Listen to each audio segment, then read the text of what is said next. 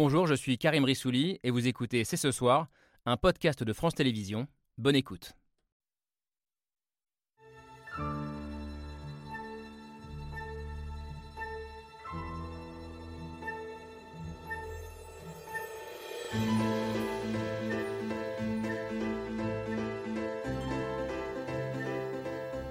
Bonsoir à toutes, bonsoir à tous, bienvenue, vous regardez C'est ce soir.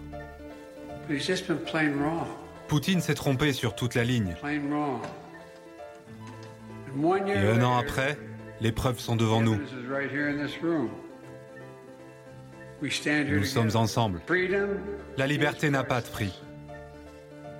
Nous serons à vos côtés autant qu'il le faudra. Joe Biden en visite surprise à Kiev ce matin pour réaffirmer son soutien indéfectible à l'Ukraine jusqu'à la victoire. Un discours historique à quelques jours du premier anniversaire de la guerre, mais au-delà du symbole, quel sens donner à cette visite? Pendant que les Américains promettent plus d'armes et renforcent leur leadership dans une Europe de l'Est qui espère une défaite totale de la Russie, Moscou recevait aujourd'hui le chef de la diplomatie chinoise officiellement pour discuter d'un plan de paix et alors même que Washington accuse Pékin de vouloir armer la Russie. Alors après bientôt un an de guerre, l'histoire est-elle en train de s'accélérer et le conflit de se mondialiser? L'Ukraine pourrait-elle devenir le terrain d'un affrontement plus global entre grandes puissances? Et dans ce contexte, quel rôle pour l'Europe et pour la France? La position d'Emmanuel Macron, qui souhaite une victoire ukrainienne sans pour autant écraser la Russie, est-elle tenable? On a une heure pour en débattre avec nos invités. C'est ce soir, c'est parti.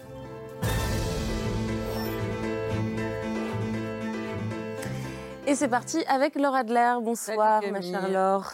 Bonsoir, bien chère Camille.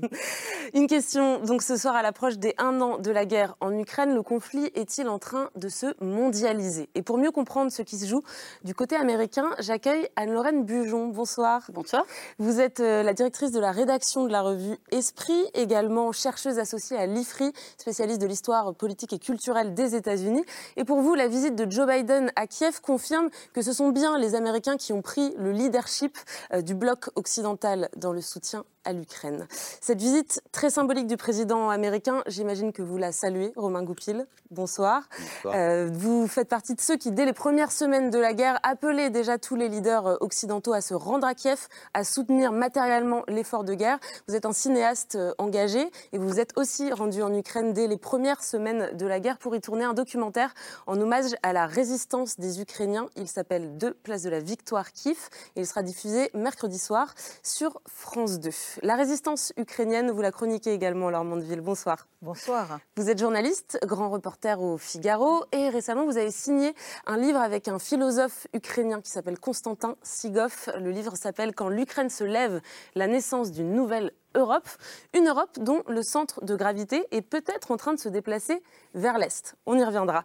Euh, L'Est de l'Europe, une Europe centrale que vous connaissez très bien, Frédéric Petit, pour en être euh, le député. Bonsoir. Bonsoir.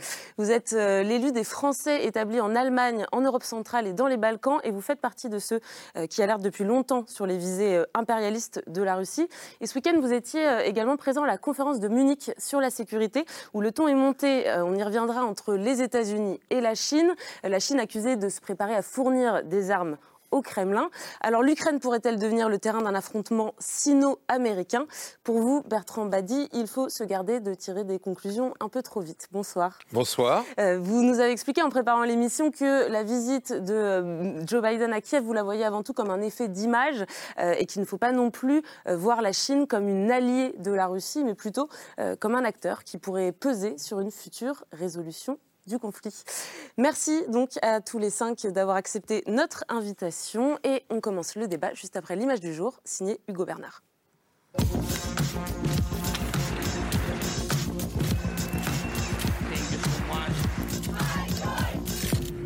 L'image du jour, c'est une poignée de main historique.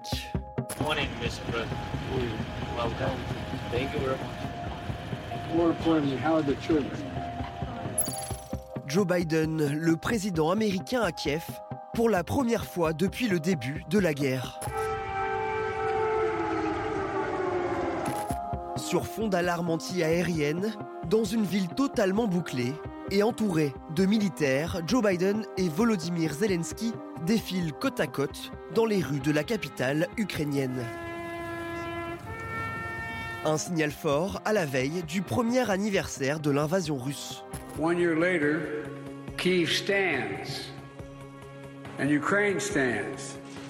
Democracy stands. The Americans stand with you.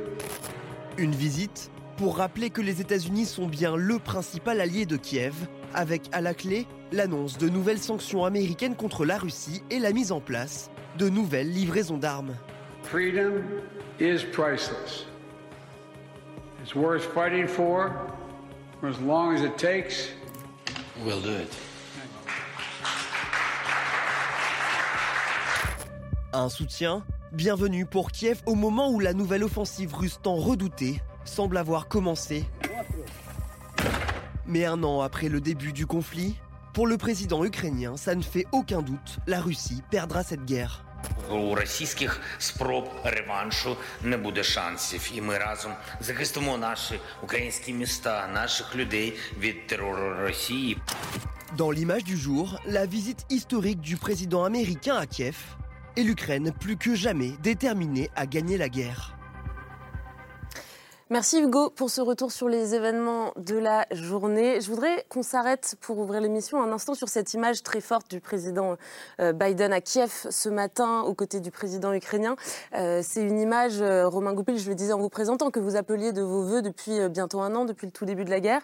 Au-delà du symbole, au-delà de la force symbolique de cette image, est-ce que ça va marquer un tournant? Est-ce que concrètement, ça peut changer le cours des choses? Oui, je pense que euh, le, fait que l'ensemble des Ukrainiens voient qu'un tel risque est pris euh, par la première puissance mondiale, euh, que ce risque, c'est pour être à leur côté en ce jour anniversaire ou très proche de l'anniversaire, c'est plus que symbolique. C'est historique. c'est pas du tout un petit discours comme ça. Ça a été suivi de fait par tout de suite l'engagement au niveau de l'argent, des livraisons d'armes, et là, dans une discussion d'importance sur la suite des livraisons d'armes. C'est-à-dire qu'est-ce qui va se passer ou comment faire euh, pour que cette invasion ou cette agression des Russes recule, recule jusqu'à la victoire? Après, c'est des, discussions, mais en tout cas, c'est de dire ils n'ont pas leur place ici. Et il est venu le dire en majesté euh, à Kiev. C'est euh, quelque chose dont, effectivement, dans cette petite euh, tribune que j'avais faite dans le monde, c'était complètement utopique. Mais complètement utopique. Je disais, mais il faut que, euh, faut que Yaka, euh, qui vienne, que Emmanuel Macron vienne à Kiev et passe ses coups de fil à Poutine de Kiev. C'est la capitale de l'Europe maintenant, c'est le cœur de l'Europe. Donc qui viennent tous, Sanchez, qui viennent, et après ils sont venus. Euh, mais, mais c'était un rêve quand, quand, quand j'ai écrit. Oui, vous ne croyez pas euh, à Ah non, mais je ne croyais pas moi-même, vu euh, tous les, tout ce que j'ai entendu, vu et tout ce que je connais euh, sur l'histoire de la guerre d'Espagne en passant par euh, la Bosnie, euh, la Tchétchénie. Comment Poutine réussit depuis le tout début, depuis son accession au pouvoir, et c'est la raison de son accession au pouvoir, c'est l'enchaînement sur une logique de guerre où on a reculé en permanence de la Tchétchénie à la Géorgie, de la Syrie à la prise de la Crimée, et le, les, les, les, signaux envoyés les Américains à l'époque par le non-respect de la ligne rouge pour, pour les, bombardements chimiques euh, à l'époque en, Syrie. et après le départ précipité en s'accrochant euh, au, train d'atterrissage des avions euh, en Afghanistan, le moins qu'on puisse dire, c'est que les Américains avaient donné plutôt un signal que Poutine a interprété comme OK, et donc je peux. Cette fois-ci, un, c'est un, continuer un ce que j'ai fait depuis 20 ans. C'est-à-dire que l'escalade, lui, il la mène depuis 20 ans. Bertrand Badi, je disais en vous présentant tout à l'heure que pour vous, cette visite, c'est avant tout un effet d'image. Alors ça veut dire quoi un effet d'image? Bah, un effet d'image, ça n'a rien de péjoratif, hein, d'abord, et ni de négligeable. Euh, dans la politique internationale aujourd'hui, l'image, l'affichage comptent énormément par rapport aux opinions publiques, c'est ce que Romain Goupil disait il y a un instant, mais aussi à travers tous les messages que cette image vient porter. Bon, maintenant, euh, le problème, il est derrière l'image. Le véritable problème, c'est l'identification de ce conflit. Et lorsque l'on mêle tous ces mots, euh, défaite, victoire, euh, écraser, mais ne pas écraser, humilier ou ne pas Cette humilier. référence au propos d'Emmanuel euh, Macron ce week-end. guerre mondiale ou mondialisée, on voit qu'il y a un désordre sémantique incroyable et que l'un des effets, l'une des fonctions de euh, de l'image, c'est de cacher tout cela. Mm. Et ce qui est quand même dramatique, c'est qu'on va euh, commémorer bientôt le premier anniversaire de cette guerre sans qu'on parvienne véritablement à l'identifier, c'est-à-dire c'est une guerre de conquête, c'est une guerre à l'ancienne qui a complètement échoué dès les premiers jours, mais après les premiers jours, il y a eu des semaines et des mois et des mois on ne parvient pas à l'identifier, on ne parvient pas à définir des objectifs politiques concrets. Et c'est ça qui est intéressant. Quand il y a tout ce débat qui n'en finit pas sur les livraisons d'armes, c'est normal.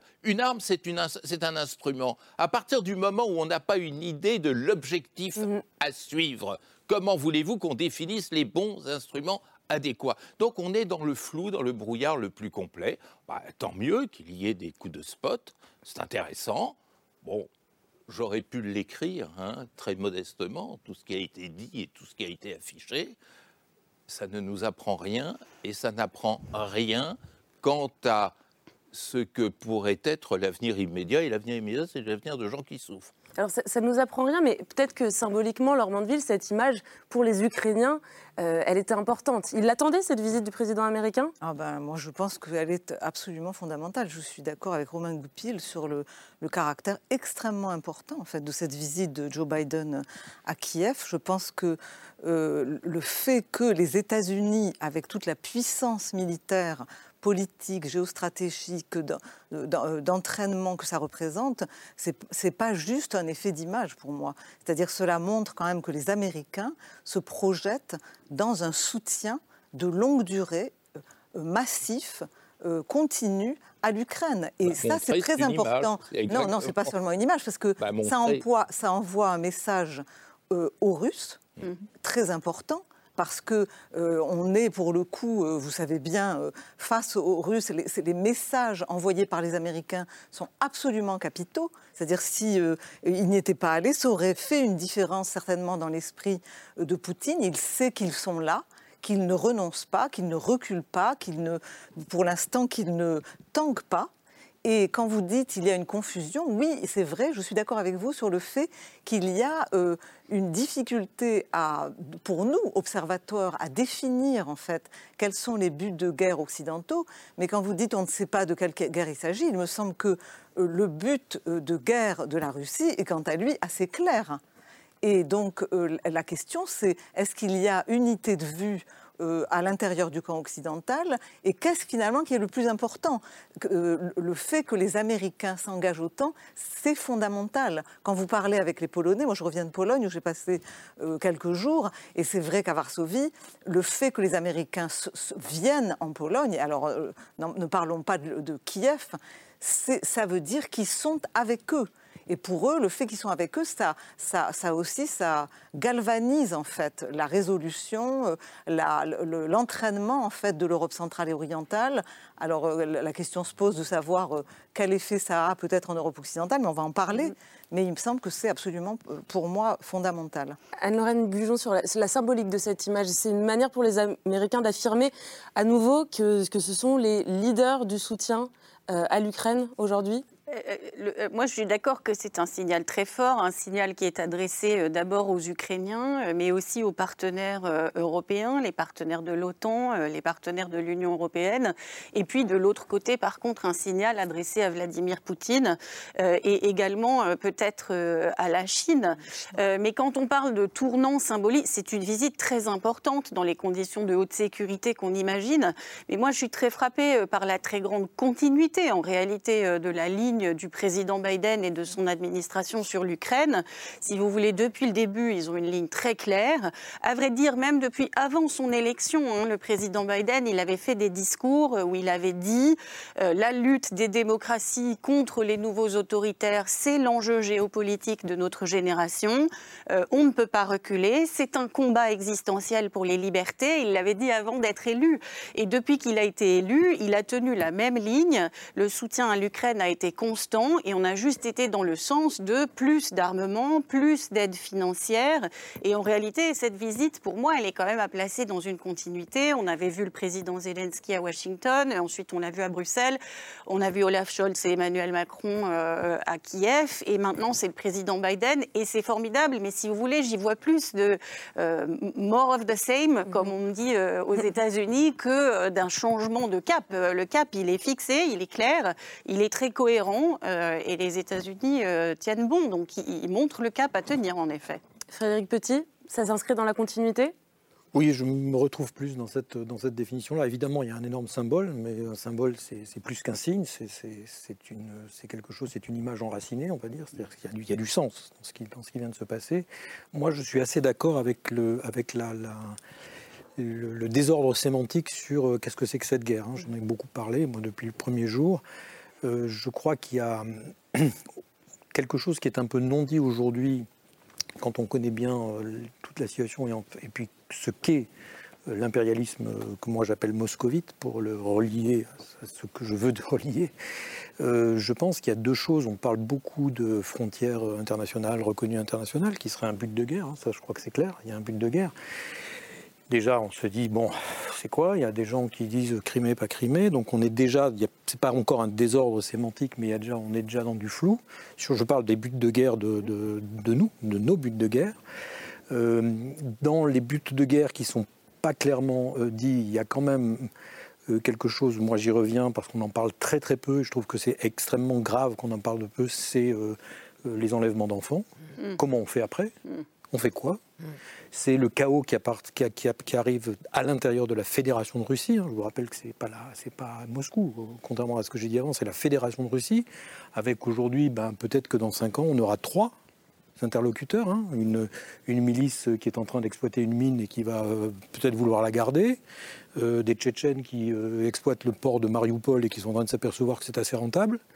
voilà, avec des fractures hein, à l'intérieur de la Fédération de Russie.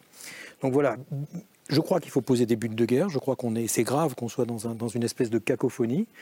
Mais ces buts de guerre, c'est pas aussi simple que ce qu'on raconte. Après, sur le leadership des Américains, il est clair. Pour moi, il est clair. Heureusement qu'ils étaient là. C'est très clair. Je suis moi persuadé. Et il faudra le rappeler, on a eu une conversation l'autre jour à propos de la Pologne, il faut le rappeler à nos amis polonais et à nos amis ukrainiens, et on n'est pas, on n'est pas nous aussi, il faut qu'on se pose des questions. C'est une question que je pose moi depuis très longtemps. J'essaie d'expliquer à mes collègues à Paris ce que c'est que la façade Est, ce que c'est que cette, que cette hum, position, ce que, ce que la Pologne peut apporter, la Lituanie, les Baltes peuvent apporter à la construction européenne. Hein, ce n'est pas uniquement des gens qu'il faut prendre avec nous, c'est des gens qui ont une histoire. Je dis souvent que euh, la République des deux nations, ce regroupement qui a existé pendant deux siècles, entre lituaniens, polonais, ukrainiens, rutènes, euh, était une proto euh, une proto-Union européenne. C'est la première fois, que, enfin, une des premières fois que sur notre territoire belligène, où on est tous à se taper dessus, il y a des gens qui ont dit ben, Tu parles pas la même langue que moi, mais on va travailler ensemble. Voilà. Et ça, c'est des choses. Il y a des expériences là-bas, il y a des expériences dans ces régions-là.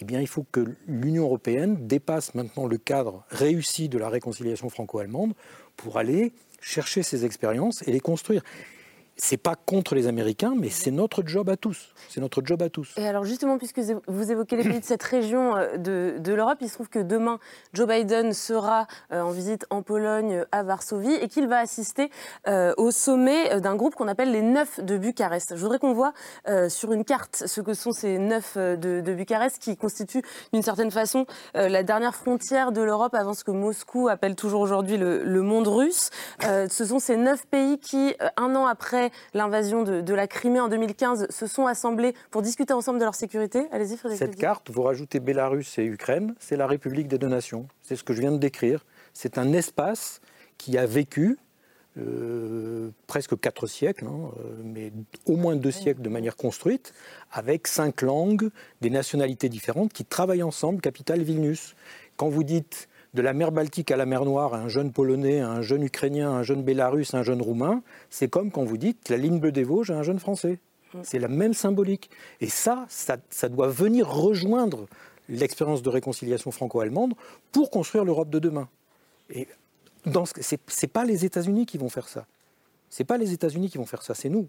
Et euh, Bertrand Badi, justement, ces, neuf de Bucarest, est-ce que ce ne sont pas finalement, au sein de l'Europe, ceux qui sont le moins cacophoniques sur la question euh, des buts de guerre? Est-ce que le centre de gravité de l'Europe n'est pas en train de, se, décaler petit à petit vers l'Est, euh, face à l'expertise aussi qu'ont ces, pays de la question russe? Alors, il y a beaucoup de questions dans votre question. je dirais d'abord que ces neuf ne sont pas sur la même ligne et ils expriment des sensibilités différentes, ce qui ne facilite pas les choses. Deuxième élément, je vais vous surprendre et probablement vous choquer, mais c'est un peu mon rôle.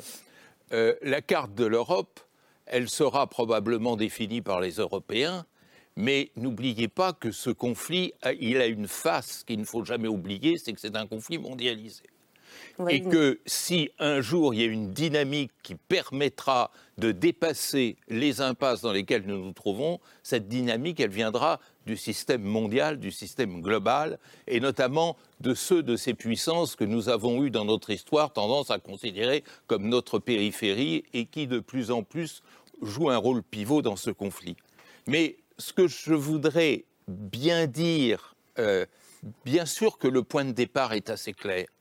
Euh, Vladimir Poutine s'est lancé, je dirais, naïvement dans une guerre de conquête, et ça, c'est le seul objectif clair que l'on connaisse. Pourquoi naïvement? Parce que je ne sais pas si vous avez remarqué, depuis 1945, les guerres de conquête, ça ne se fait plus, ou presque pas.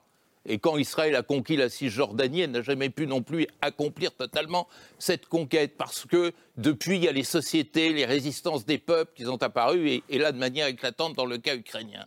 Bon, une fois que cette guerre de conquête a échoué, les trois premières semaines, très vite, une fois que cette guerre a échoué, le flou le plus complet s'est installé. Euh, de façon extrêmement subtile, il faut bien l'admettre, c'est malheureux, mais Poutine a cherché à tirer les dividendes de ses défaites pour tout d'un coup se retourner vers le monde et dire Regardez, je suis comme vous, victime de l'hégémonisme occidental. C'était d'un cynisme incroyable, c'était euh, bien entendu d'une hypocrisie invraisemblable. Ça prend, ça marche. Donc nous sommes face maintenant à deux buts, deux objectifs de l'adversaire, à savoir des visées sur l'Ukraine qui ne se sont pas éteintes, même si elles sont différées et modulées de façon que nous ignorons aujourd'hui, et puis un but global qui euh, s'adresse à l'Occident tout entier. Ça, c'est un premier problème. Le deuxième problème, c'est quand on nous dit pratiquement dans la même phrase, euh, il faut que la Russie soit défaite, mais il ne faut pas qu'elle soit écrasée. Qu'est-ce que ça veut dire? Et quand, on ajoute, et quand on ajoute que de toute façon, il n'y a pas de solution militaire. Alors j'aimerais comprendre comment il ne peut pas y avoir une solution militaire, mais qu'il faut que l'adversaire soit défait, et que cette défaite ne vaille pas un écrasement, alors que Clausewitz nous expliquait que la défaite, ça consiste à terrasser l'ennemi. Donc tout ça, ce n'est la faute de personne, c'est tout simplement parce qu'on marche dans un espace inconnu. Et vous savez, le grand défaut que, que nous vivons au quotidien en ce moment, c'est de toujours ramener le présent au passé.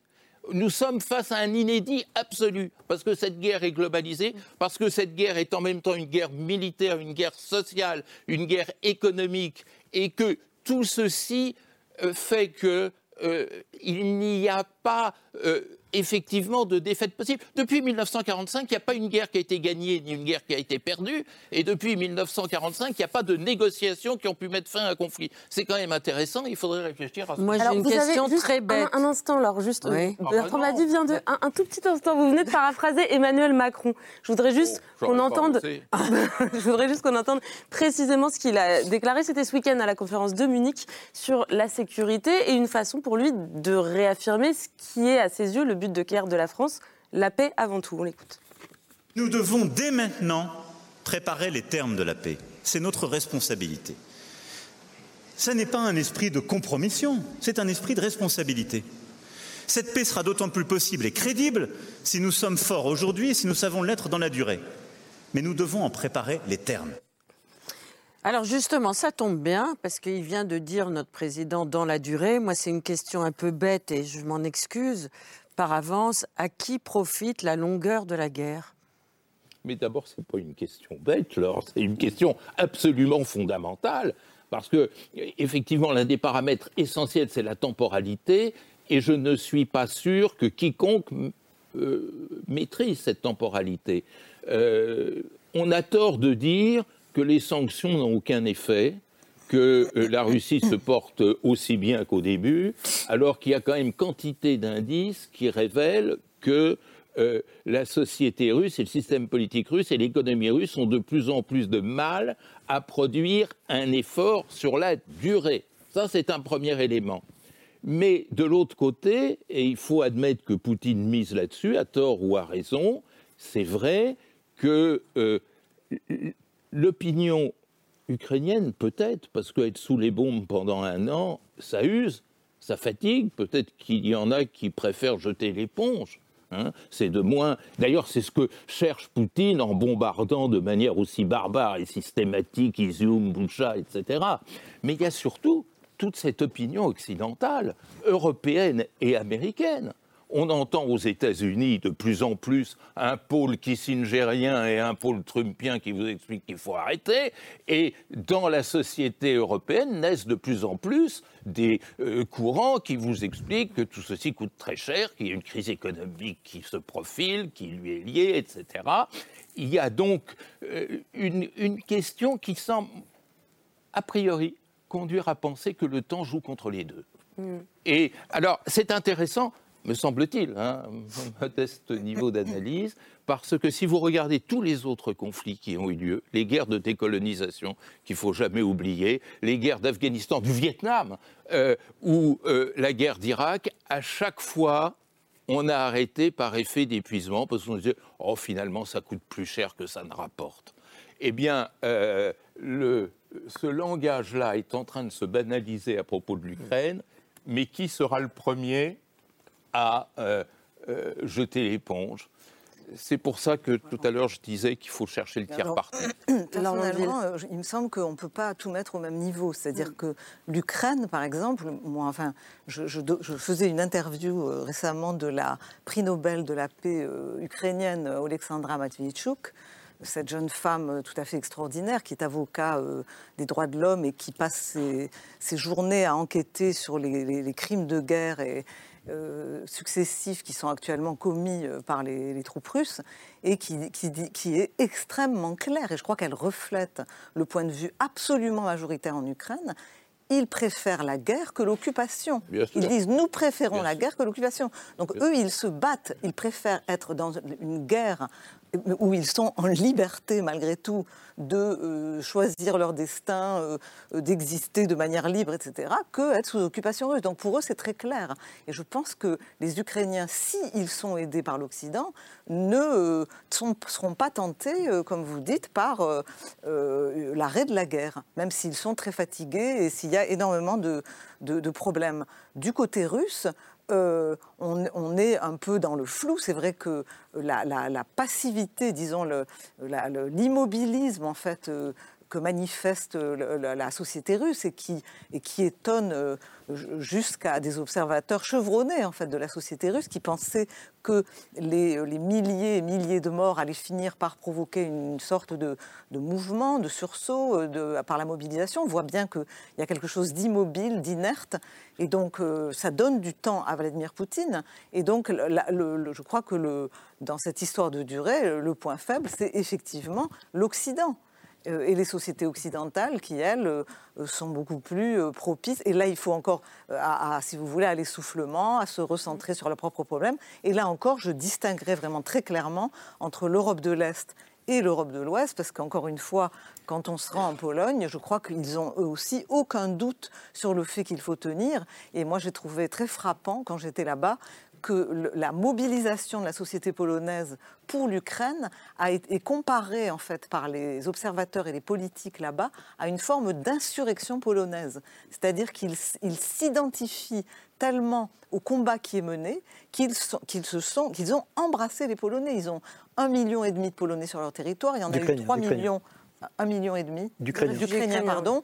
ils, ont, ils en ont eu même jusqu'à 3 millions à un certain moment. Et donc c'est vrai que là, on, on, parle de choses complètement différentes. Et on parle aussi de choses complètement différentes quand on parle des États-Unis, parce que c'est vrai qu'il y a la question euh, comme vous dites, euh, de, du camp conservateur, euh, du fait qu'on a, comme vous dites, les kissingériens et les, et les isolationnistes trumpistes qui sont, comment dire, à, rebours. Mais je pense qu'il faut quand même rester prudent là-dessus. Je ne sais pas ce qu'on pense. moi, je suis d'accord. il faut rester prudent parce que les États-Unis, comme me le disait un général polonais tout récemment, finissent toujours par faire ce qu'il faut faire. Et donc c'est vrai que, enfin, quand on regarde, si vous voulez, dans la durée, à beaucoup de périodes de leur histoire, c'est quand même assez frappant de voir ces Américains qui, sous Obama, voulaient pivoter vers l'Asie, euh, qui, sous Trump, faisaient du chantage pour se retirer si on contribuait pas plus, reviennent euh, en majesté, comme vous, disiez, euh, dans, ce conflit, conflit de la liberté contre l'autoritarisme.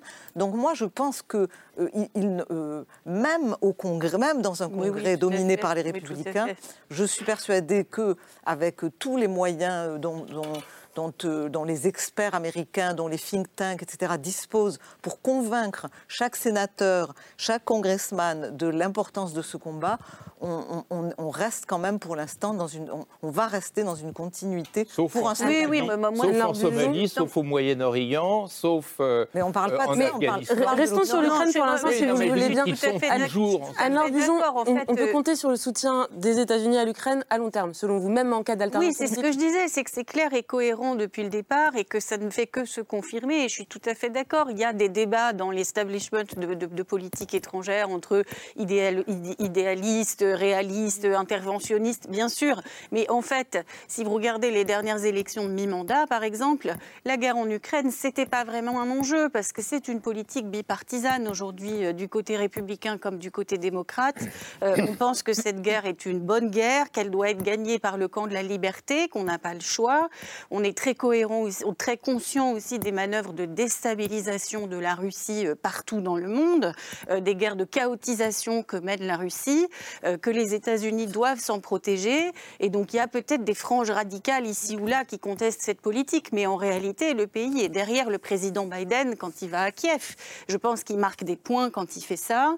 et c'était aussi frappant dans son discours récent sur l'état de l'Union. Si vous voulez, il y a eu un petit mot sur l'Ukraine, un petit mot sur la Chine, mais en réalité, c'est pas là que se jouent les grands désaccords politiques aux États-Unis aujourd'hui. Mm. Donc euh, ça, je crois que les États-Unis sont partis pour tenir euh, dans la durée, ça c'est sûr. Et, ces débats sur euh, les buts de guerre, sur les modalités du soutien en Ukraine, c'est aussi des débats qui, qui traversent l'Union européenne. Les Européens, Romain Goupil, beaucoup d'observateurs parlent aujourd'hui d'un camp de la victoire, que seraient plutôt les pays de l'Est, versus au sein de l'Europe un camp de la paix, personnifié par Emmanuel Macron, dont on a entendu les propos. Comment vous les entendez, vous, les, les propos d'Emmanuel Macron, qui réaffirment à nouveau qu'il ne faut pas écraser euh, la Russie C'est-à-dire que le, qu'effectivement, la, discussion, euh, on parlait de, un peu d'embrouille sémantique, quels sont les buts de guerre, la longueur, les, temps longs. Et, en fait, euh, à partir du moment où il y a cette invasion, le temps pour Poutine est un temps rêvé extrêmement court. Obtenir une nouvelle junte en trois jours, que, que, Zelensky disparaisse et de que la population accueille euh, les Russes et que la Russie puisse rentrer euh, pacifiquement euh, enfin pacifiquement. Ça, c'était le fantasme, en tout cas, au début de la guerre. De, de Poutine. Donc lui, il rêve, il rêvait d'une guerre courte.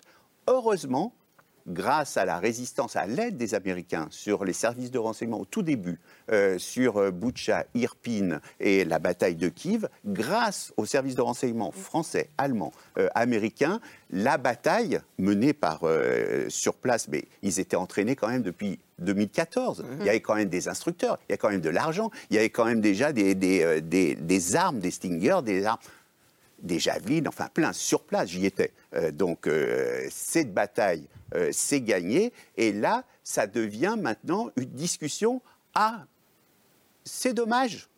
Ça s'est pas passé comme euh, on pensait, comme on espérait, comme même les services de renseignement français avaient indiqué que jamais, jamais, et les experts sur les plateaux de télévision, jamais les Russes qui raisonnaient de manière rationnelle n'envahiraient l'Ukraine. Mais en fait, c'est pas tenir compte au niveau de la mondialisation de ce qui se passe depuis les révoltes arabes. Depuis les révoltes arabes et ce qui s'est passé à Moscou, ce qui s'est passé en Iran et la menace sur tous les autocrates, c'est une mobilisation pour essayer de les soumettre, mm. de les réduire, de les écraser. Accepter une Ukraine européenne au nom de Maïdan et de la bataille de Madian, les gens qui sont morts avec le drapeau européen, est une menace mortelle pour Poutine et son régime. C'est une menace mortelle pour l'Iran. C'est donc, à la différence que ce qu'explique euh, M. Védrine dans euh, euh, votre journal aujourd'hui, c'est bien démocratie contre autocratie. Mm. Lui, il ne veut pas du tout utiliser ce terme-là. Et les, tout le camp de l'apaisement ne veulent pas, disent non, c'est une petite guerre euh, mm. régionale. Pas du tout. C'est un affrontement. C'est ce qu'a dit Biden tout à l'heure. Exactement, c'est pour ça que je disais l'importance de Biden. Et surtout, pas de prix. Laure vient de l'expliquer en disant, euh, mais a priori, ils n'auraient pas intérêt. Qu'est-ce qu'ils s'en fichent dans le Wisconsin, euh, tout ce qu'on sait des Américains? Eh bien là, il se déplace, c'est le chef de la principale puissance et, il il se déplace pas que pour des mots. Il se déplace avec euh, tous les contrats qui vont suivre, toutes les aides qui vont suivre et une garantie. Donc il y a quelque chose de tout à fait euh, important euh, qui vient effectivement de cette mondialisation, de la chute du mur de Berlin, qui est en train de se passer sous nos yeux. C'est historique. Ce qui est en train de se passer je voudrais Entendre oui, alors trois, trois, mots. D'abord, vous me faites gagner du temps parce que je suis tout à fait d'accord avec ce que vous dites sur, euh, sur le sens profond de, de, la guerre. Hein. Et je, reprends ce mot de naïveté que vous avez pris. ce qui est intéressant avec cette guerre, et que moi je dis depuis le premier jour, et que j'ai dit le 24 février en hémicycle, hein, c'est moi qui ai pris la parole, cette guerre met des mots concrets. Je l'ai redit hier à Munich, où j'avais aussi l'après-midi une conférence euh, citoyenne là-dessus, met des mots concrets sur les valeurs de démocratie. Hein. et la naïveté de Poutine, ça a été de dire, je reprends toujours cette image qui est assez extraordinaire, deux images assez extraordinaires, on ne se rend pas compte de la manière dont il pense, dont il, est au pluriel. Poutine, quand, il rentre, quand les chars rentrent à Soumy, etc., il donne des tracts aux gens, en russe. Hmm en disant ça y est, nous arrive, euh, on va aller, on va aller virer les, nazis de, Kiev, euh, ça y est, on arrive, vous allez être avec nous. Mais c'est ce que les femmes donnent ils sont des surpris, de Ils sont surpris de la résistance de gens qui leur répondent en russe. Et je vous rappelle ce qu'on n'a pas vu à l'Ouest, cette conférence internationale où, Lavrov dit en avril, en avril ou en mai, où il dit, pour justifier l'agression, mais enfin, le jour où les Wallons auront un problème avec les Flamands, tout le monde comprendra que la France prenne les armes pour défendre la minorité française en Belgique. C'est pas c'est pas une provocation. C'est comme ça qu'ils réfléchissent. Et donc c'est une image de ce qu'on veut dire quand on parle de démocratie. Chez eux, il y a un système, il y a, deux systèmes pour gérer la multinationalité en Europe. Il y a le système impérialiste qui dit on va regarder qui c'est le plus fort, on prendra sa langue et on réfléchira tous comme lui, et il n'y aura qu'une langue. Voilà. Qui sont les soldats? Les empires, ils ont besoin de mercenaires. La démocratie, elle a des citoyens qui se battent. Voilà. Vous regardez ce qui se passe aujourd'hui sur le terrain. Euh, regardez ce qui se passe sur le terrain. Donc on a des exemples concrets. Et la langue, la langue. Nous, en Union européenne, je vous rappelle quand même, tout le monde a oublié, mais il y a eu un débat sur la langue. Quelle sera la langue européenne dans les années 90, hein, où les espérantistes croyaient revenir hein. Nous avons 24 langues officielles, et nous le revendiquons. Nous avons 5 alphabets. Et de l'autre côté, on a quelqu'un qui dit, écoutez, ici, on a parlé russe, on parle russe, ou alors on parlera russe parce que je vais m'en occuper. Je vous rappelle que quand la Fédération de Russie avait du mal à envoyer des, armées, des armes, des soldats à Kherson, j'y étais là à ce moment-là, c'était une semaine avant la rentrée scolaire, ils ont envoyé les nouveaux manuels scolaires. Ils ont réussi à faire passer les la langue est une arme. Chez nous, le multilinguisme est une émancipation. C'est ça les choses qui se passent. Et je suis tout à fait d'accord avec vous. Évidemment, les gens peuvent être fatigués, etc. Mais hier, j'étais sur la place de l'Opéra à Munich hier avec 200 personnes. Quand on dit ça, les gens comprennent ils comprennent que c'est de nous qu'on parle. Et, ce qui se dessine euh, en creux euh, à travers cette guerre, et c'est ce que vous nous dites, c'est une opposition entre deux visions du monde et du coup forcément un conflit. De l'Europe surtout. De l'Europe. De l'Europe. Mais aussi de ce qui est un État, de ce que doit hein. être une, une nation. C'est particulier, je dis souvent les Balkans c'est l'avenir de l'Europe. Pourquoi? Dans les Balkans vous avez 29 nationalités et je suis plus légitime que mon voisin ou moins légitime, parfois que mon colocataire. Et donc cette, on doit se taper dessus pendant des siècles en Europe.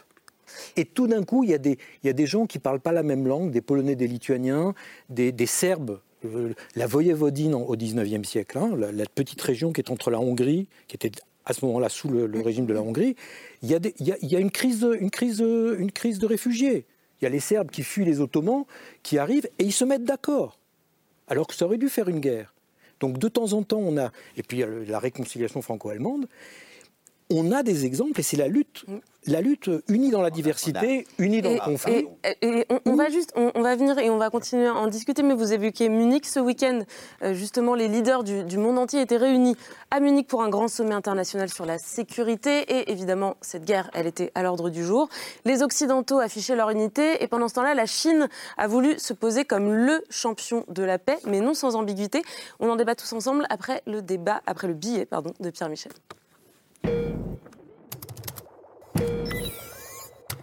Ça se prolonge, ça s'intensifie. Un an de guerre, c'était l'Occident contre la Russie. Faut-il maintenant y ajouter la Chine?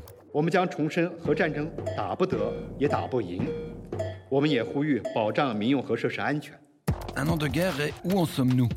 L'heure n'est pas au dialogue parce que nous avons une Russie qui a choisi la guerre, qui a choisi d'intensifier la guerre. Un an de guerre et où allons-nous? Nous sommes prêts à intensifier aujourd'hui car les semaines et les mois qui viennent sont décisifs et nous sommes prêts à un conflit prolongé. Ça se joue maintenant, mais ça peut durer aussi très longtemps. À Munich, les Occidentaux font la démonstration de leur unité face à la Russie. Und wir alle teilen die gleiche Überzeugung. Dieser Krieg muss enden. Les Alliés font bloc dans leur soutien à l'Ukraine, livraison d'armes de l'incantation aux actes. Ukraine will receive planes. It's a matter of time and procedure. Ça s'intensifie sur la livraison d'armes car ça s'intensifie du côté de Vladimir Poutine. He is mobilizing hundreds of thousands of troops, increasingly putting the Russian economy on a war footing. Un an d'une guerre toujours plus là, mais un an d'une guerre surtout toujours plus globale. Denn es geht um einen Krieg in unserer Nähe, in Europa, einen gefährlichen Krieg. Ça se passe en Europe, mais visiblement avec l'appui de la Chine. Selon Anthony Blinken, le pays serait en passe de fournir un soutien létal à la Russie. Lethal support. What would that entail? What, what, what do you weapons. think? Weapons.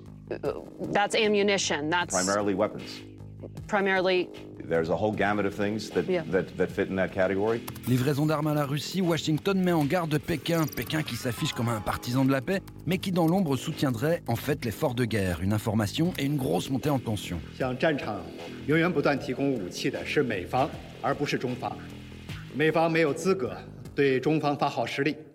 Ça se complique et pas simplement entre la Chine et les États-Unis. Malgré un démenti de Wang Yi, le chef de la diplomatie chinoise, l'Europe, elle aussi, a tenu à mettre en garde quant à une éventuelle livraison d'armes.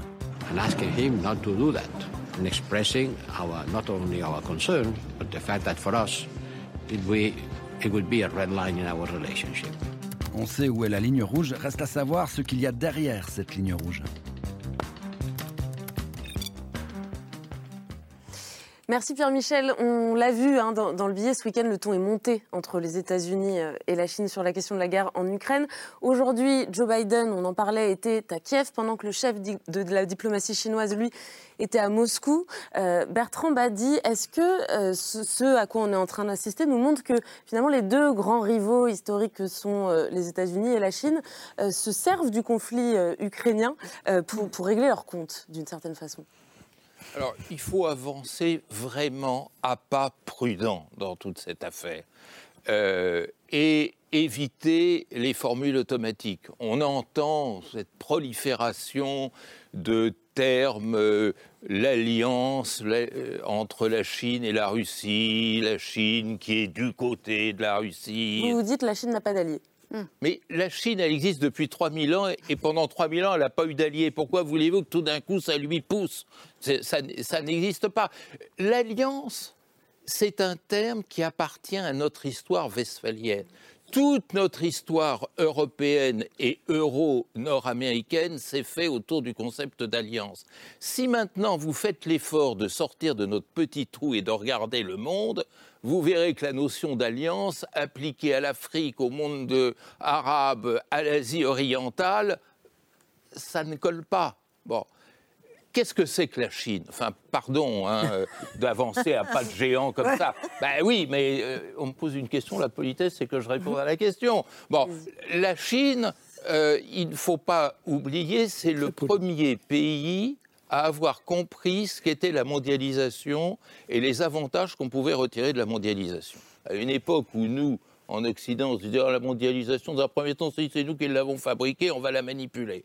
Bon, la Chine, elle, elle était rien jusqu'il euh, y a quelque temps, et elle a vu que la mondialisation était une opportunité pour devenir quelque chose, un peu comme le tiers-État en son temps. Ah bah, bon, euh, la Chine joue cette carte, et cette carte, elle a une double détente.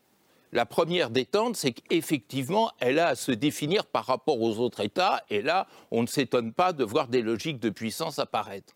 Mais la deuxième carte, c'est que contrairement à la Russie, la Chine a besoin d'un système mondial organisé et qui fonctionne parce que c'est sa principale ressource. Et donc, dans un premier temps, avec ce conflit, la Chine trouvait sympathique que ces deux rivaux d'hier et d'avant-hier, la Russie et l'Occident, s'affaiblissent en se combattant.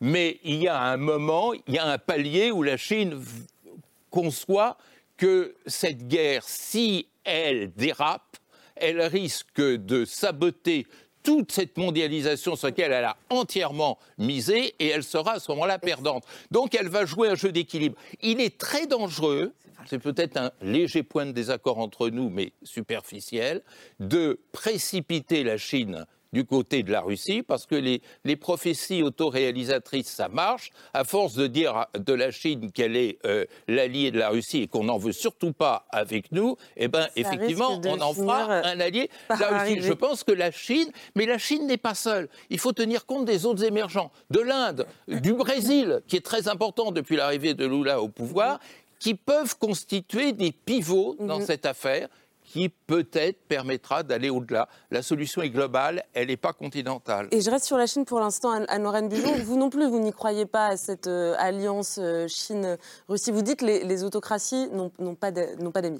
Oui, pareil. Euh, enfin, voilà, la, Chine n'a pas d'alliés, elle n'a que des vassaux. Dans ce conflit, forcément, ça aggravait, si vous voulez, un état de dépendance économique de la Russie à l'égard de la Chine. C'est aussi l'occasion pour la Chine de se procurer des ressources premières peut-être moins chères euh, euh, moi, je n'ai pas d'informations secrètes que vous n'avez pas et je comprends très bien que si les, les Américains ont eu vent euh, de livraisons d'armes importantes de la Chine à la Russie, ils soient très inquiets parce que ce qu'on peut dire jusqu'ici, c'est que depuis le début du conflit, on observe avec beaucoup d'attention l'attitude de la Chine et jusqu'ici, ce qu'on avait, c'était une forme de soutien poli à la Russie. Alors, dans la propagande, dans les discours anti-occidentaux sur l'Occident dégénéré, décadents. Euh, là, on sait que ce sont des alliés de fait dans les machines de propagande et de désinformation. Mais sur ce qui était du soutien vraiment euh, politique, euh, économique, militaire, on va dire que la Chine restait extraordinairement prudente et qu'on pouvait s'en féliciter en se disant que c'était une des choses qui évitait que le conflit dérape. Mmh. maintenant, il ne faut pas précipiter la Chine du côté de la Russie, peut-être, mais la situer clairement du côté des pays autocratiques qui ont intérêt à voir euh, une Europe déstabilisée, qui ont intérêt à avoir une alliance atlantique fragilisée, ça oui. Donc euh, il faut quand même rester extraordinairement euh, méfiant. C'est des bons et moi, clients, ce Et moi, si vous voulez, cette idée que ce qui se jouerait en Ukraine, c'est une guerre par procuration, où en fait c'est les deux géants qui s'affrontent et on ferait mieux de ne pas s'en mêler, je pense que c'est une lecture pour nous qui est toxique. C'est une guerre sur le continent européen, entre deux visions du monde, entre deux types de régimes politiques. Vous avez d'un côté un pays qui a envahit son voisin au mépris total du droit international, en reniant des engagements euh, qui, de non-agression contre la dénucléarisation euh, de l'Ukraine, si on laisse faire ça, qu'est-ce que ça veut dire pour l'Europe demain? Donc il faut faire très très attention à pas dire oh là là, euh, ni Russie, ni, ni Chine, ni États-Unis. Ce serait dramatique pour l'Europe de rester dans cette position-là. Ville, comment vous, vous lisez, vous, l'attitude de, de, la Chine depuis le début de ce conflit? Ben Justement, moi j'aurais tendance à être un peu sur la même longueur d'onde que Lorraine Anne, c'est-à-dire que j'ai le sentiment que jusqu'à présent, les Chinois étaient restés quand même euh, assez euh, prudemment euh, en retrait, mhm. en mettant en garde, en se, mettant un peu à égale distance, en tout cas en mettant en garde contre un dérapage, en, mettant en garde contre les risques de nucléarisation de ce conflit, qui ne leur convenait pas du tout. C'est vrai qu'ils ne veulent pas, ils ont besoin, comme vous le disiez, de la globalisation pour fonctionner, mais c'est vrai que si ils rejoignent les, Russes en commençant à, à, leur fournir des armes, on change, on est dans un nouveau euh, paradigme. Donc ce qu'annoncent les Américains, enfin, vous pensez que c'est un fait crédible, qu'il est possible que la Chine s'apprête effectivement à livrer des armes? En tout cas... Vous mettre un coup de bluff de la part euh, des, alors, j'en sais rien, mais si c'est le cas, je ne sais pas, je n'ai pas d'informations, mais si c'est le cas, c'est un élément euh, qui, change le, qui change le jeu de manière absolument fondamentale et qui, voudrait, qui pourrait vouloir dire, si c'était le cas, que les Chinois s'inquiètent en fait que les Américains puissent à un moment prendre le dessus dans ce conflit et que dans leur, le, face-à-face de confrontation euh, globale, pour le coup, qui existe entre les États-Unis et la Chine, ça les met dans une situation euh, euh, difficile. C'est-à-dire que ça, serait, ça serait une très mauvaise nouvelle à mon avis, pour nous tous d'ailleurs, si c'était le cas, et euh, un élément euh, de, grand danger parce que ça ferait monter la pression. D'un autre côté, c'est vrai qu'on a vu euh, les Chinois à Munich, si j'ai bien compris, arriver avec l'idée qu'ils avaient un plan de paix à proposer. oui, qui sera présenté ce vendredi 24 février. Et pour qui voulait démarcher notamment les Européens pour essayer de les appâter avec ce plan. Et donc, euh, c'est sûr que s'il était avéré qu'il livre des armes à la, à la, à la Russie ou qu'il s'apprête à le faire, euh, euh, ça les mettrait en porte-à-faux total, total avec l'Europe. On parlait des lignes rouges. À ce moment-là, c'est vrai qu'on se retrouverait à nouveau dans une, dans, dans une polarisation, une situation de guerre froide encore plus importante entre les deux camps autoritaires et démocratiques. Romain Goupil, est-ce que la Russie, la Russie, pardon, la Chine joue, joue un double jeu? Elle joue un double jeu parce que nous, on a, euh, euh, il faut voir le contrat qu'on a. Sur quoi s'est construit l'Europe? C'est un contrat antifasciste, la fin de la guerre, un contrat anticolonialiste et un contrat antitotalitaire. Les gens qui sont en Europe, c'est sur ce contrat-là. C'est pour ça que vous avez tout à fait raison de dire c'est un affrontement maintenant contre les autocraties. Et, du coup, euh, la Chine pour l'instant, euh, c'est ça qui nous a euh, rassurés ou ce qu'on a cru comprendre tous, c'est qu'au niveau d'une nucléarisation du, conflit, a dit mais c'est absurde, ça rime à rien. jamais on acceptera, on va tout faire pour calmer. Maintenant, une victoire sur ce contrat-là en Ukraine est une menace pour eux. Et le fait que Biden à Kiev revient à Kiev en disant on a libéré euh, l'Ukraine. L'Ukraine est maintenant dans le camp à terme euh, des Européens. Par rapport à Taïwan, c'est une inquiétude là pour le coup. Ils ont plus intérêt à un espèce de double jeu, pas du tout sur le nucléaire, de maintenir cette, cette frontière, mais c'est pas impossible. Ce n'est pas impossible, donc du coup c'est à haut risque maintenant. C'est-à-dire qu'on a tous observé euh, cette situation. Bertrand, bah, dire rapidement et puis je vous donne la parole à Frédéric Petit. Euh, je suis tout à fait d'accord. Euh, si il s'avérait que la Chine se lançait dans un processus de livraison d'armes à la Russie, ce serait un tournant extrêmement préoccupant pour l'instant, on n'en a pas la matérialité. Les Chinois ont démenti, mais vous allez me dire, un démenti, ça ne vaut pas grand-chose. Bon, c'est une interrogation. Notre métier, c'est poser des questions davantage que des réponses. Il y a quand même un point sur lequel je suis en désaccord depuis un certain temps.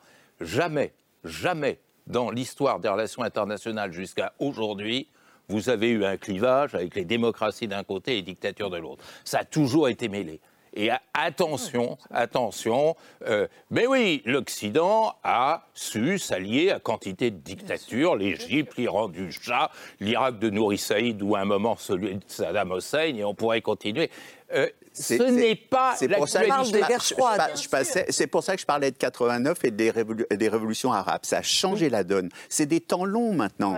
Bertrand, des temps très longs. Il y a quelque chose auquel on était habitué, nous, depuis 45 jusqu'à 89 et jusqu'aux révolutions arabes qui est en train de bouger sous nos yeux. On est rentré dans la vraie histoire. L'histoire avec un grand. Parfaitement raison, sauf que c'est pas la démocratie, c'est la résistance des peuples. Et, et c'est pas tout à fait la même notion. Oui, et, en tout cas, c'est pas compris comme tel par les peuples en question. Et si je, peux ajouter un, élément de, ajouter un élément de complexité, moi je serais quand même beaucoup plus réservé que Romain Pile sur cette, cette vague démocratique qui, sur le long terme, gagnerait du terrain, puisqu'on a vu quand même que euh, au cœur de l'Occident, vous aviez euh, que le, la, notamment la Russie, si elle n'avait pas envahi l'Ukraine, était en passe en fait de réussir une espèce de de, contre-offensive, de déstabilisation de l'Occident, en, utilisant en fait les, les problèmes euh, extrêmement importants qu'il qui, y a dans nos démocraties, la crise de la démocratie, pour essayer en fait d'en profiter pour déstabiliser euh, euh, les démocraties et, établir des, liens avec euh, des partis qui, qui, lui étaient comment dire Orban, Le Pen, Mélanie. Et donc c'est vrai que Mélanie non, Mélanie. J'écoute. Juste un tout petit instant, Frédéric Petit. Je vous ai entendu dire que, que vous n'étiez pas convaincu vous par cette idée d'une vague de démocratie. Il y en a un autre qui, qui n'est pas tout à fait convaincu convaincu, c'est l'ancien Premier ministre Dominique de Villepin qui, qui donnait presque un avortissement euh, ce matin sur France Inter. On l'écoute et je vous laisse réagir juste après. L'œil qui est aujourd'hui fixé sur le champ de bataille en Europe et nous avons tendance à oublier ce qui se passe dans le reste du monde et qui va peser lourd sur la suite de ce conflit. La Russie a bien avec elle une grande partie des peuples du monde. On voit bien aujourd'hui comment euh, l'Afrique est, montée contre nous, euh, euh, cherche à, à, faire en sorte que la France quitte l'Afrique. Il y a un sentiment extrêmement actif. On se trompe si on parle de neutralité. Et cette capacité à jouer sur ce levier du monde est un élément qui aujourd'hui joue en faveur de la Russie. Frédéric Petit. Alors je vais changer de casquette là, je vais redevenir député de la Commission des Affaires étrangères. D'abord, livraison d'armes, je, crois qu'à mon avis, je ne vois pas, connaissant un peu la Chine, je ne vois pas la Chine envoyer des armes et se séparer de ses armes. Il y a peut-être une discussion sur les semi-conducteurs, il y a peut-être une, discussion sur euh, on prend du gaz et on vous envoie les choses qui vous manquent, voilà, détournement des sanctions, etc. Après, euh, le rapport entre la Chine et la Russie, pour moi, le match est fini. Hein. La Chine a battu la Russie. Voilà, la, Chine ne joue pas aux échecs, la Chine joue au go. Voilà. Moi, j'ai découvert ça il y a 4 ans. J'ai fait une mission sur l'impact des changements climatiques sur la géopolitique avec mon collègue euh, Alain David. Et on a découvert à cette occasion-là que le dégel de l'Arctique, si ça permet aux Russes de dire il y a plus de gaz, d'aller planter des drapeaux au fond de la mer en disant regardez comme on est fort, mais ils n'ont plus rien à l'est. Et la frontière, l'est de la Russie, ça a toujours été le problème de, Moscou. Hein. et aujourd'hui, les voies ferrées sont aux Chinois, euh, les, les, les, bateaux qui vont passer, ça sera des bateaux chinois. La, Chinois, la Chine a déjà fait ce qu'elle voulait faire avec la Russie. Donc elle est déjà là. Je suis tout à fait d'accord avec votre analyse que ce qui gêne la, Russie dans cette, la Chine dans cette guerre, c'est la déstabilisation du marché mondial. Elle a besoin de ses routes de la soie. Vous savez, l'Asie centrale, c'est très particulier. Hein. il n'y a qu'une voie ferrée pour l'instant qui, rentre en Asie centrale, hein, qui va à Tashkent, parce que euh, bah, les, stands, comme on dit, euh, n'aiment pas trop euh, regarder ça. Donc ils acceptent difficilement cette intrusion de la Chine. Et, la Chine, elle n'a pas du tout envie d'avoir la pagaille ou d'avoir le chaos dont je parlais tout à l'heure dans cette région-là. Après, je vais revenir sur cette, sur cette idée de, lutte mm. démocratie. Je reviens, moi, au concret. Ce que je crois, c'est qu'il y a confrontation de modèles. Je le dis depuis toujours, je dis c'est une confrontation de modèles. Et moi, mon modèle, ce n'est pas le modèle des États-Unis. Je peux être allié, ils ont le leadership, mais je suis désolé, on disait, je parlais tout à l'heure des, conflits au moment de la chute du mur, enfin des conflits, des grandes discussions philosophiques sur euh, quelle va être la langue de l'Europe. Hein. Il y, a des gens qui disaient on ne pourra pas construire l'Europe si on ne parle pas la même langue. C'était un débat. C'était un débat dans les années 90. Et il y avait un autre débat qui était sur euh, euh, melting pot, fameux melting pot américain, disant nous, l'Europe ne sera pas un melting pot. On disait on sera un stew pot. Hein, on, garde chacun son goût. Hein. et ce, que nous apportons au monde, c'est à nous de le reconstruire, de dire voilà, j'ai été très marqué, moi, une des premières fois que je suis allé depuis la guerre au Parlement ukrainien, on a beaucoup travaillé avec un, groupe. Euh, j'ai été. Il y, a un jour, on est accueilli, donc il y a toujours un petit discours, ok. Et maintenant, Jelinski parle en ukrainien, mais voilà. Et c'est une députée russophone qui nous accueille. Et moi, je l'entends, qu'elle parle russe et qu'elle ne parle pas ukrainien. Et je me dis, tiens, c'est marrant. Donc c'était deux phrases pour dire bravo, merci, etc. Des phrases, des phrases, pas de phrases, quoi. Et je me dis, tiens, comment elle va retomber sur ses pattes puisqu'elle parle russe? Et elle dit, notre grande nation multiethnique ukrainienne. Et c'est la première fois que j'entendais un Ukrainien parler, comprendre cette. C'est ça que nous, on doit défendre dans le monde. Il faut pas. On sera plus petit que la Chine, on sera plus petit que les États-Unis, mais on est allié des États-Unis. Je suis assez d'accord, c'est eux qui, qui, qui Mais nous, nous avons quelque chose qui n'est pas non plus le modèle américain, qui est notre modèle. C'est le modèle qui doit réussir dans les Balkans.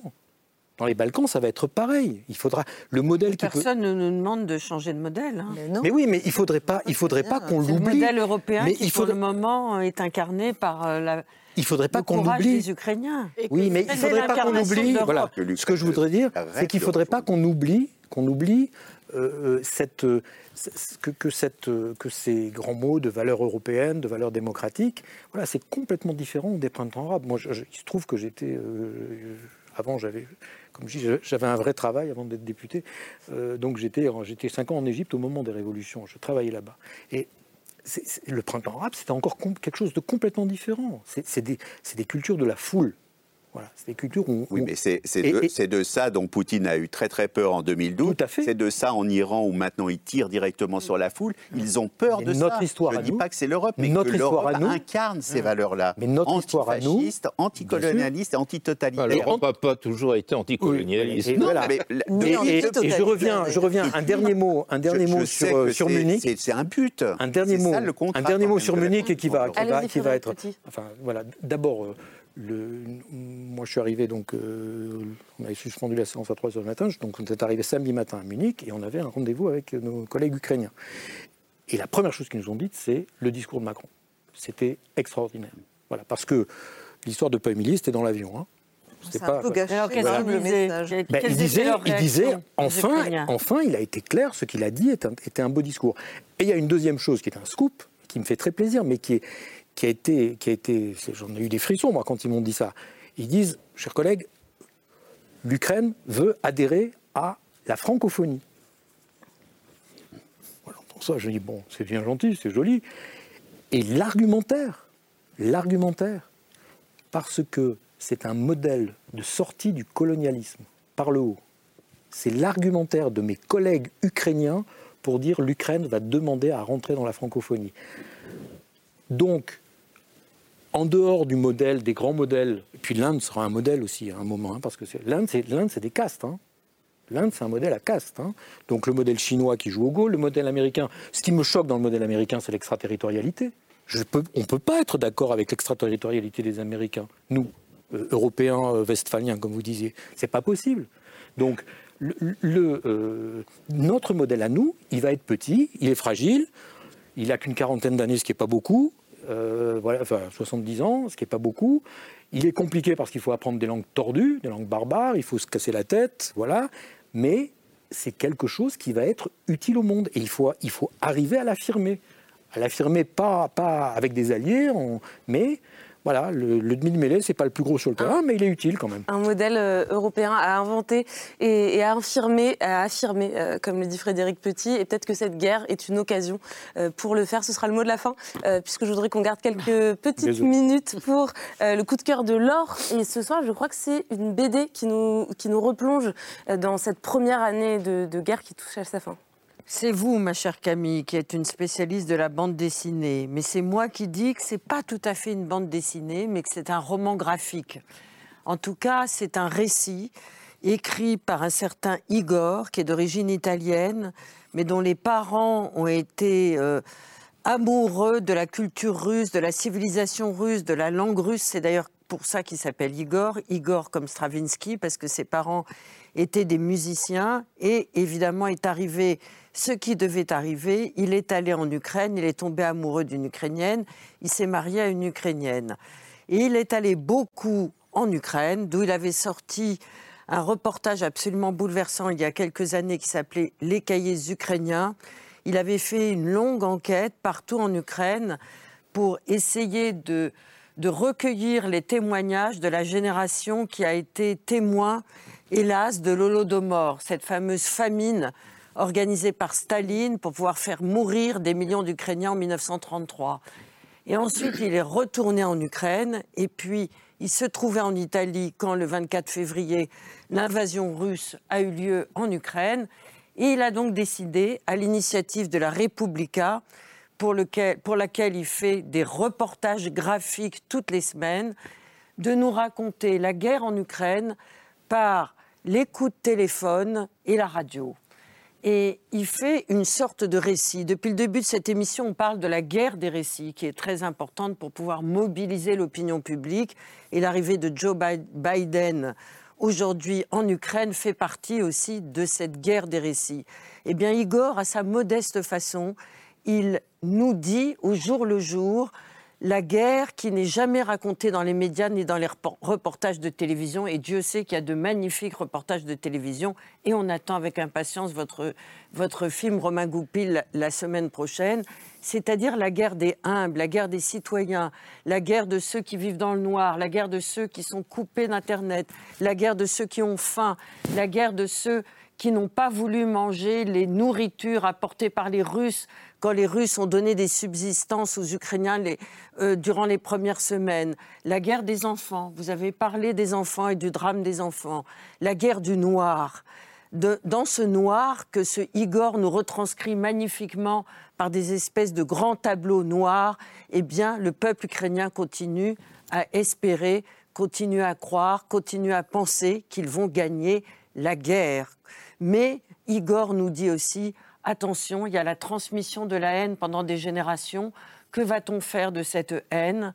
Et Igor nous raconte aussi le courage au quotidien de toutes ces personnes que vous connaissez bien, Romain, puisque vous avez vécu en Ukraine le jour, au jour le jour. Il nous raconte les atrocités de Boutcha, il nous raconte la manière dont les Russes ont essayé dans les domiciles complètement dévastés de Boutcha de mettre. Je vais vous raconter une seule histoire. Rapidement. Oui, rapidement. C'est l'histoire d'une famille qui est mélomane à Boutcha.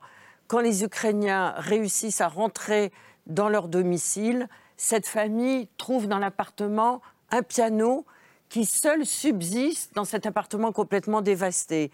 La petite fille de 12 ans qui fait du, du piano tous les jours se précipite vers le piano pour hmm. essayer d'en faire. Elle voit que des touches sont bizarres, pas alignés. Ses parents lui hurlent dessus en disant Attention, ne touche pas au piano. Les Russes avaient foutu une grenade à l'intérieur du piano. Bon, bref, c'est un témoignage modeste, mais absolument bouleversant du courage dont dont font preuve les Ukrainiens, les Ukrainiennes et les enfants ukrainiens tous les jours. Et ça Donc, merci, journal d'une invasion. Quatre, quatre mots. nous l'Assemblée nationale va reconnaître, j'ai signé, on va reconnaître l'Holodomor comme génocide. Deuxièmement, France Média Monde a créé, c'est en train de se mettre en place à Bucarest, l'accueil et le salariat, Radio France Internationale, des journalistes ukrainiens euh, à Bucarest, de façon à créer des lignes éditoriales en russe euh, à l'intérieur de France Média Monde, ce sont des salariés, des fonctionnaires. il faut vraiment Mon copain Thierry, mon copain Thierry, qui est en Moldavie et qui est tous les, toutes les semaines dans les orphelinats, etc., en truc. Et euh, quatrièmement, les Ukrainiens, nos collègues ukrainiens nous ont demandé l'autre jour, si vous ne faites pas venir des militaires, faites venir des démineurs. Faites venir des démineurs, nous avons besoin de démineurs voilà, donc je vous donne ces quatre messages. Le, message est passé, Frédéric merci. Petit. Merci beaucoup, merci à tous et à toutes d'être euh, venus passer cette heure avec nous. Merci Laure pour euh, le conseil, merci, Frédéric Petit. Je vous remercie également euh, Romain Goupil, votre documentaire, je le rappelle, Deux places de la victoire Kif sera diffusé mercredi à 23h sur France 2. Et dedans, on suit justement les histoires ordinaires de, de, ces, de ces citoyens ukrainiens qui résistent comme ils le peuvent et à leur petit niveau. Merci Laure Mandeville, je cite votre dernier livre avec le philosophe ukrainien Constantin Sigov, c'est Quand l'Ukraine se lève, la naissance d'une nouvelle Europe. Anne-Lorraine Bujon, merci également. Euh, on vous retrouve dans le dernier numéro de la revue Esprit, Ukraine en deux. Et puis pour finir, Bertrand m'a dit, je signale également votre dernier livre, même si pour le coup on n'a pas de rapport avec le sujet du jour, Vivre de culture, comment peut-on être franco-persan chez Odile Jacob. Merci à tous de nous avoir suivis. On se retrouve demain à 22h45. Bonne nuit. Merci Camille.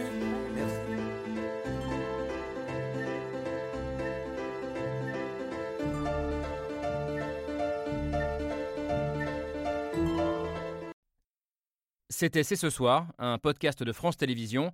S'il vous a plu, n'hésitez pas à vous abonner. Vous pouvez également retrouver les replays de l'émission en vidéo sur France.tv.